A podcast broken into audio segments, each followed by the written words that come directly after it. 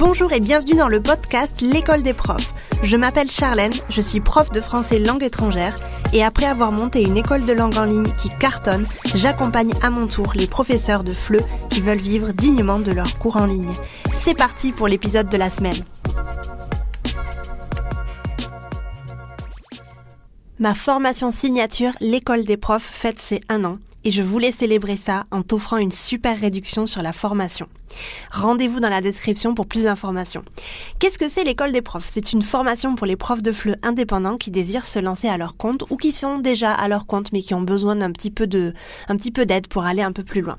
Si tu veux vendre tes cours facilement et trouver des élèves sans t'épuiser, si tu as besoin d'une vraie stratégie marketing et communication pour promouvoir tes cours et vivre dignement du FLE, je t'aide à atteindre tes objectifs et à créer ton école de langue en ligne avec l'école des profs. Pourquoi tu dois nous rejoindre maintenant? Parce que l'école des profs augmentera son prix en septembre et parce qu'elle ferme cet été. Donc pas d'inscription possible. De plus, l'été, c'est quand même le meilleur moment pour se former parce que tu as forcément moins de cours, donc plus de temps. Donc c'est parti, regarde dans la description, tu auras tous les liens pour t'informer sur l'école des profs. Je t'attends à très très bientôt. Aujourd'hui, j'aimerais qu'on parle de euh, la raison, les raisons pour lesquelles la majorité des profs de FLE pensent que le FLE c'est précaire et pourquoi, en tout cas, la majorité des profs de FLE vivent dans la précarité. Parce que c'est un peu ma mission, tu sais, d'éliminer le mot euh, précarité parmi les, parmi les profs de FLE dans le secteur du FLE. Mais malheureusement, il y a encore trop de profs qui vivent dans la précarité. Dans la précarité. Il y a encore trop de profs qui pensent que euh, la précarité dans le FLE, c'est quelque chose de normal. J'ai euh, énuméré cinq points parce que je pensais que c'était cinq, les cinq points en tout cas les plus importants pour moi à, à souligner. En premier point, j'ai marqué qu'en fait, les profs sont généralement persuadés qu'il est impossible de vivre confortablement du FLE à son compte. Donc, en fait, ce qu'ils font, c'est qu'ils enchaînent les contrats précaires que leur proposent les écoles de langue sans chercher de meilleures alternatives. Euh, ils pensent que forcément, le FLE égale euh, précarité et qu'il n'y aura aucun autre moyen de pouvoir vivre confortablement du FLE. Je sais pas si on peut appeler ça la résilience, mais en tout cas, ils pensent que le FLE c'est comme ça et que euh, comme ils ont choisi un métier euh, passion, c'est la vie et il faut juste accepter que le FLE ne rendra jamais riche. Perso, euh, je pense que t'es comme moi, mais moi j'ai toujours entendu en tout cas que l'enseignement c'était une vocation et certainement pas pour se faire du fric. Voilà. On a toujours vu en tout cas que les, les profs de l'éducation nationale avaient des, des, salaires beaucoup trop bas pour la, pour la responsabilité qu'ils avaient, pour le travail, pour la, la quantité de travail qu'ils avaient. Et euh, on nous a toujours dit que l'enseignement c'était juste voilà un, métier euh, un métier passion, une vocation, mais certainement pas pour gagner de l'argent. Et je me pose la question suivante est-ce que avoir un métier passion ne peut pas être connecté, ne peut pas être corrélé avec faire de l'argent, gagner de l'argent? Euh, je trouve ça hyper triste en fait qu'on ne puisse pas connecter les deux choses parce que dans plusieurs autres métiers, on peut le connecter, on peut penser que ben moi j'ai un métier qui me plaît énormément, mais en, en plus de ça, je gagne de l'argent et en plus de ça, je vis de manière confortable. Et je me demande pourquoi on a toujours lié l'enseignement à euh, un métier précaire, à un métier avec peu d'opportunités et un métier dans lequel on ne fera pas beaucoup d'argent, on ne pourra pas vivre de manière euh, confortable. Donc, quand on est persuadé de quelque chose, quand on est persuadé que vivre confortablement du fleu à son compte, ce n'est pas possible, forcément, on trouve d'autres alternatives et on se dit, ben moi, euh, je ne peux que travailler dans des écoles de langue, en fait, avec des, des, salaires très bas, de 8 à 12 euros par exemple, et surtout des contrats hyper euh, hyper légers, c'est-à-dire qu'en fait, généralement, ce qu'on nous propose dans des écoles de langue à l'étranger, ça va être euh, quelques heures par semaine, ou ce qui arrive généralement euh, souvent, et ce qui moi m'est arrivé par exemple au Japon, c'était que mon école avait plusieurs succursales et je devais euh, aller dans des succursales, différentes chaque jour. Il y avait même une journée où je me souviens, j'étais dans deux différentes. Donc en fait, il y avait un, un après-midi où je devais euh, prendre le train et aller dans une autre succursale, marcher au moins 30 minutes sous le soleil en été. C'était atroce. Si tu as vécu au Japon, tu sais de quoi je parle. Euh, donc c'est assez commun en fait qu'on nous propose des, des contrats un petit peu comme ça euh, très très légers en termes d'heures avec euh, forcément des contrats des, des salaires très très bas et donc du coup bah, des conditions qui sont assez peu favorables. Donc je t'arrête tout de suite, si tu me connais depuis quelque temps, tu sais ce que je vais te dire, il est complètement possible de vivre confortablement du fleu à son compte et ne pas faire l'esclave dans ces écoles de langue. Et je parle depuis l'expérience moi aussi, je ne te jette absolument pas la pierre. Moi aussi j'ai travaillé dans des écoles de langue qui me payaient au lance-pierre, et euh, je, pour moi en tout cas, c'était vraiment un passage euh, obligé, et aussi c'était pour moi une façon de me faire un petit peu d'expérience. Tu vois, je voulais pas euh, dès le début en fait me lancer à mon compte parce que je pensais que c'était intéressant de travailler avec avec euh, des, profs et puis dans une équipe euh, formée, etc.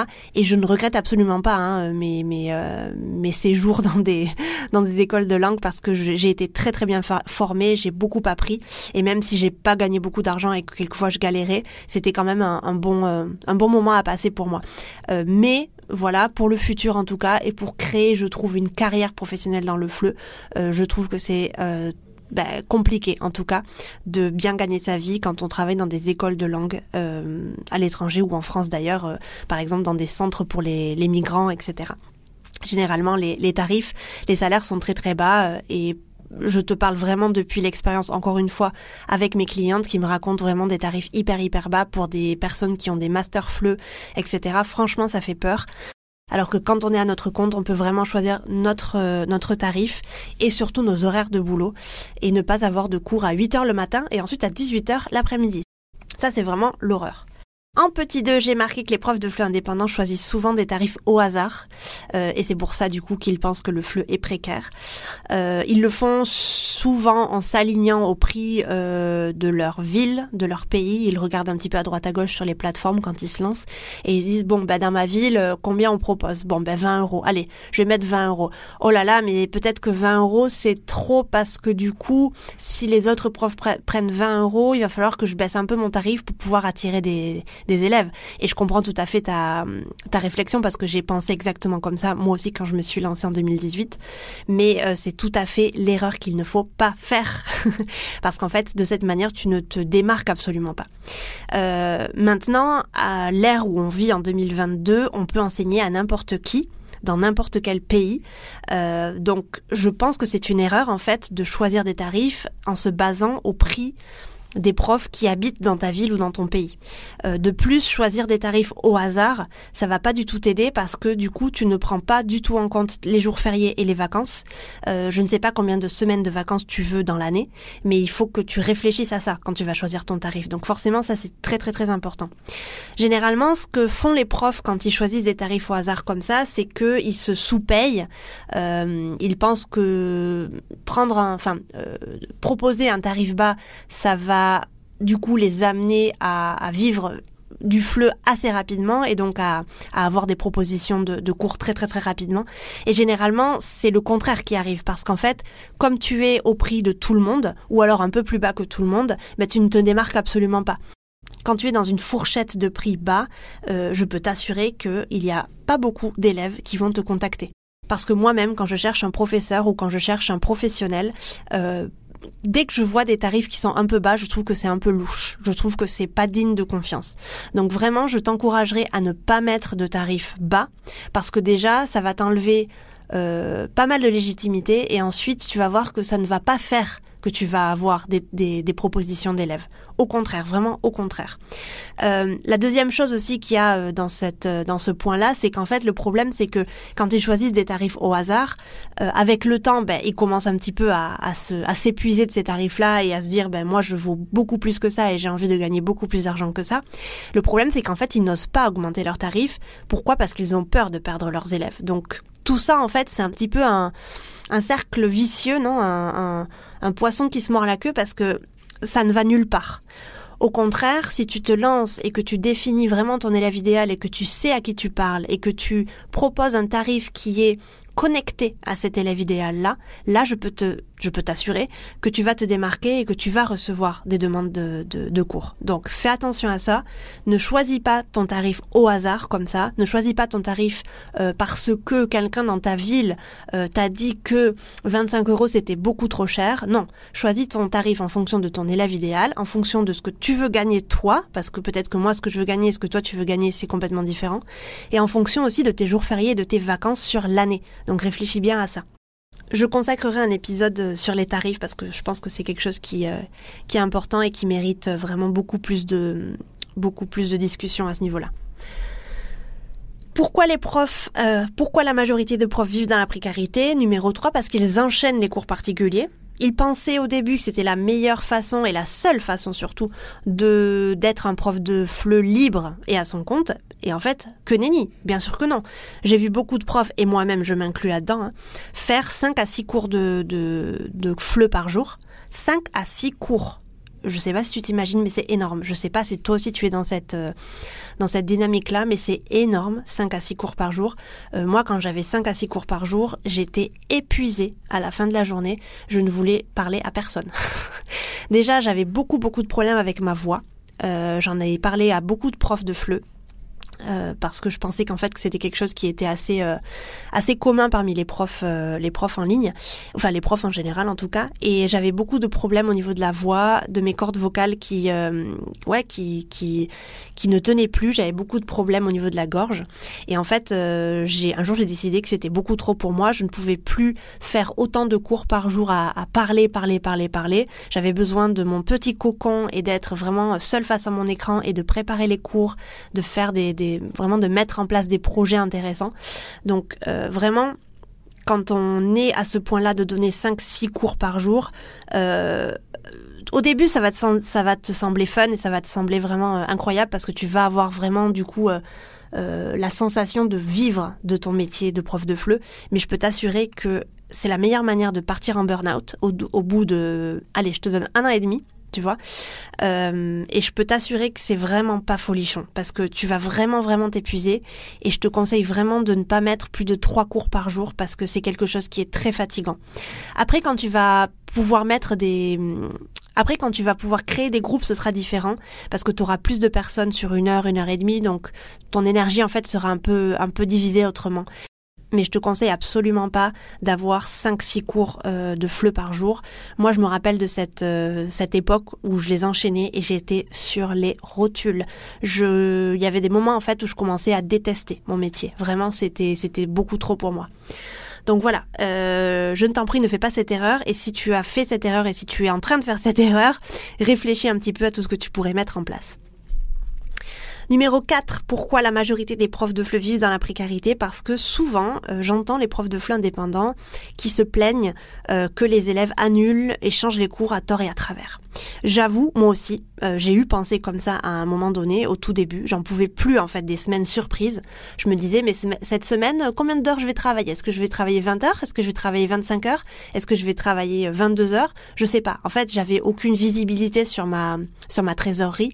Je savais absolument pas qui allait annuler, qui allait changer. Euh, enfin, c'était vraiment horrible pour moi. Et à un moment donné, je me suis dit, ça peut plus durer. Je, je n'avais jamais un mois de revenus entier parce que j'avais souvent des annulations. Et souvent, j'entends des profs dire ça. Ce qui m'a changé la vie, c'est euh, de mettre en place des conditions générales de vente, euh, ou alors le fait de fonctionner au trimestre slash à l'année comme une école de langue normale. Le fait de proposer des cours à la carte et le paiement au cours forcément va encourager ce genre de pratique à toujours annuler ou changer les cours euh, dans ton école. Donc, tu es une école de langue en ligne. Tu n'es pas, euh, je te le répète souvent, tu n'es pas un, prof de cours particuliers lambda. Non, tu as créé ton entreprise. Donc ne te fais pas annuler et changer les cours à tort et à travers. Ça ne va pas t'encourager à aller plus loin. Ça ne va pas te faire respecter. Donc vraiment, euh, fais quelque chose pour vraiment arrêter ce genre de système-là et mets en place un système qui soit carré. Forcément, il, y a, il, y a, il va y avoir des moments où tu vas devoir être un peu plus flexible, ça c'est sûr, parce qu'on est face à, des humains, hein, on n'est pas face à des machines. Mais vraiment, euh, la sensation d'avoir des semaines surprises, comme je te l'énonçais il, y a, quelques minutes, c'est quelque chose moi qui me gênait beaucoup parce que du coup je ne savais absolument pas ce que j'allais générer à la fin du mois. Je n'avais aucune euh, visibilité sur ma trésorerie en fait avec le temps. Je savais pas si le mois suivant j'allais pouvoir me permettre d'aller en vacances. Je savais pas si en été j'allais pouvoir me permettre de prendre 10 jours, 15 jours, 20 jours de vacances. C'était impossible pour moi. Donc ça c'est un gros non. Euh, et je peux t'assurer que le jour où tu vas mettre des conditions en place, des conditions strictes en place, tu euh, n'auras plus de surprises, de semaines surprises, de mois surprises, et tu pourras vraiment vivre de manière un peu plus, euh, allez, stable, on va dire. Et en cinquième point, je pense que tu savais, très bien que j'allais, euh, que j'allais en parler parce que si tu me suis depuis quelque temps, tu sais très bien que c'est un peu ma lutte. Euh, la majorité des profs de FLE qui vivent dans la précarité sont ceux qui pensent que seules les plateformes en ligne type italki, Preply, etc. leur permettront de vivre, et j'ai écrit entre parenthèses survivre, dans le FLE. Euh, il y a souvent des profs qui me disent non mais moi je vais me lancer sur ces plateformes-là pour tester soit, c'est très bien. Pour tester, je suis tout à fait d'accord parce qu'en fait, quand il y a des personnes, quand il y a des profs qui viennent de sortir d'un master ou qui viennent de sortir d'un DAEFL, ou je sais pas comment on dit, DAEFL, euh, ils ne savent pas tout à fait si l'enseignement est fait pour eux, ils ne savent pas tout à fait s'ils vont aimer enseigner. Et donc je pense que c'est une très bonne idée de tester, de, tester un petit peu, de voir si euh, ce genre de pratique euh, c'est ok pour moi, si j'aime enseigner, si je sens vraiment quelque chose dans moi quand j'enseigne, et si à ce moment-là je sens vraiment que c'est vraiment ma passion et que je veux faire ça euh, de façon de façon long-termiste, là, à ce moment-là, j'encourage les personnes à partir de ces plateformes. Je pense que c'est un bon moyen pour tester le métier, mais ce n'est pas du tout un bon moyen pour en vivre. Pas du tout.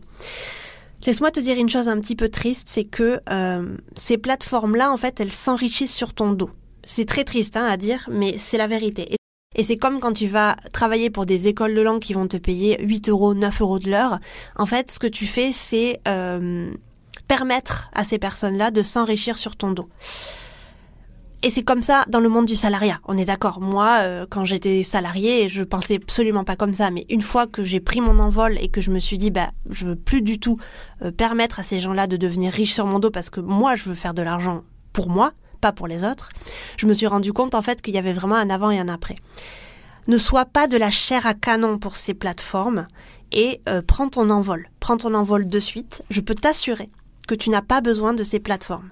Dans ma, dans ma formation en ligne, l'école des profs, j'ai beaucoup de personnes qui arrivent euh, après, allez, un an, deux ans sur ces plateformes qui n'en peuvent plus, littéralement plus, et qui me disent, Charlène, moi, je prends ta formation parce que j'ai besoin d'arrêter ces plateformes-là et de devenir enfin libre vraiment un prof libre, de pouvoir décider de mes tarifs, de pouvoir décider euh, de, mes, de mes horaires, de pouvoir créer des groupes, de pouvoir créer des ressources à vendre par exemple, et de pouvoir un peu moins vendre mon temps ou carrément arrêter de vendre mon temps parce qu'il y a plusieurs personnes qui me qui, qui ont cette, cet objectif là. Donc vraiment euh, si tu penses que seules les plateformes en ligne type italki et Preply te permettront de vivre dans le fleu, laisse-moi te dire que tu te trompes. Parce que moi-même, je n'ai jamais mis un pied sur ces plateformes. J'ai des clientes qui n'ont jamais mis un pied sur ces plateformes. Et les clientes qui viennent à l'école des profs pour abandonner ces plateformes-là se rendent compte qu'il y a un monde après italki et Preply. Donc je peux t'assurer que tu n'as pas besoin de ces plateformes. J'espère que cet épisode t'aura été utile. En tout cas, euh, c'était pour moi très utile et très, euh, très important de te, de te parler de toutes ces informations-là. N'oublie pas que l'école des profs fête ses un an. Tu as jusqu'au dimanche 19 juin pour nous rejoindre à un prix exceptionnel. C'est vraiment la dernière, la première et la dernière fois que je vais proposer un prix comme ça exceptionnel. N'hésite pas si tu as besoin, si tu as des doutes, si tu as des questions, à venir en DM sur Instagram. Je serai enchantée de discuter avec toi et de te conseiller au mieux. Et puis si tu veux aller plus loin, je t'invite à télécharger mon e-book gratuit sur 5 étapes pour vivre dignement de tes cours de FLE en ligne et doubler ton chiffre d'affaires. Tu trouveras le lien dans la description de cet épisode. N'hésite pas à partager ce podcast, le noter sur ta plateforme d'écoute préférée. Je te remercie de m'avoir écouté jusqu'ici et je te dis à la semaine prochaine pour un nouvel épisode. Ciao